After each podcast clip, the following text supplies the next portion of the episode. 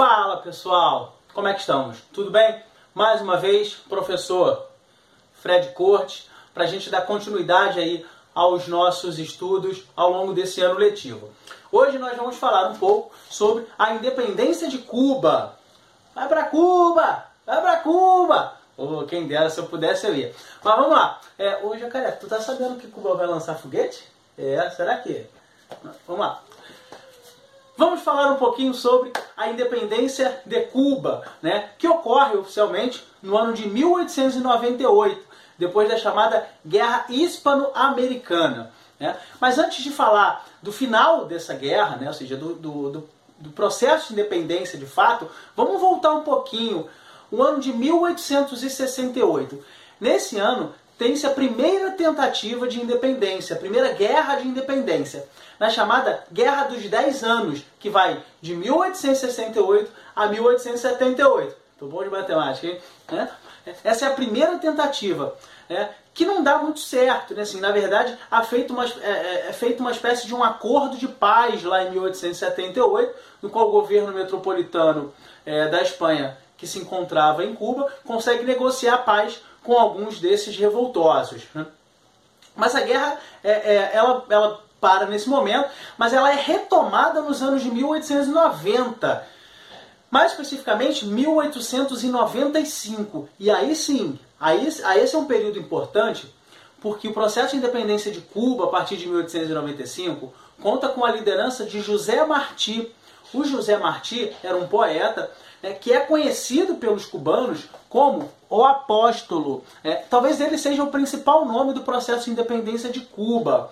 Né? É uma figura muito curiosa. Assim. Parece que já na adolescência ele já demonstrava alguns sinais de desobediência, né? assim, de, seja de rebeldia. Ele chega a ser preso ainda adolescente, se eu não me engano, por conta de cartas e escritos que ele fazia criticando a postura da, da Espanha em relação a Cuba. Mais do que isso, criticando é, é, parte da população cubana né, que, que, que estava aliado ao governo espanhol. Né? Mas depois ele acaba se transformando no principal nome do processo de independência de Cuba, chamado José Martí, uma figura bem interessante. Né? É, o processo de independência de Cuba ele teve a participação, que foi uma participação fundamental dos Estados Unidos. Agora, por que, que os Estados Unidos participam desse processo de independência de Cuba? Né?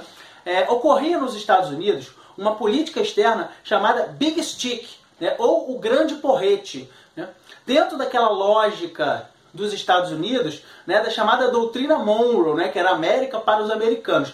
Era o apoio que os Estados Unidos prestava para a independência de Cuba, na verdade, para a independência da América. Né? Na verdade, a, o objetivo dos Estados Unidos era diminuir a influência europeia no continente. Né? Então, o que, que os Estados Unidos entendem? Que o processo de independência de Cuba se encaixava dentro dessa sua política externa.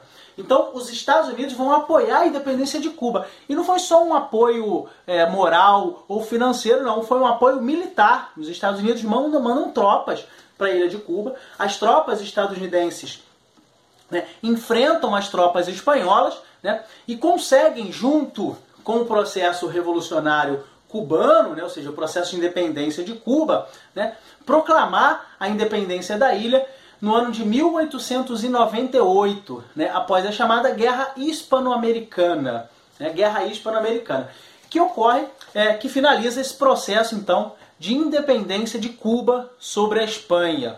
Né. Qual o detalhe interessante nisso tudo?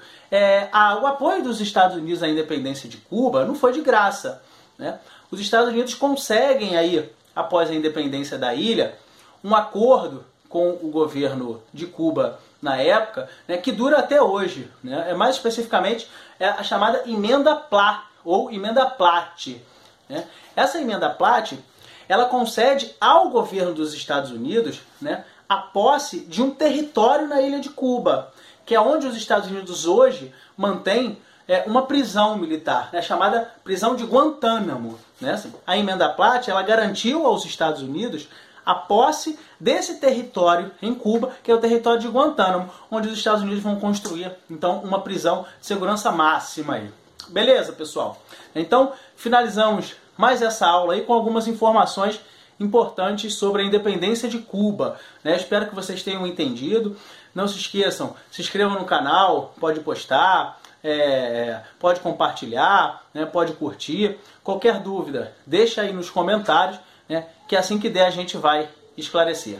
Tudo bem, pessoal? Por hoje é só. Mais uma vez, meu muito obrigado. Né? Um efusivo aperto de mãos e passar muito bem. Cuba vai lançar foguete. Quero ver Cuba lançar.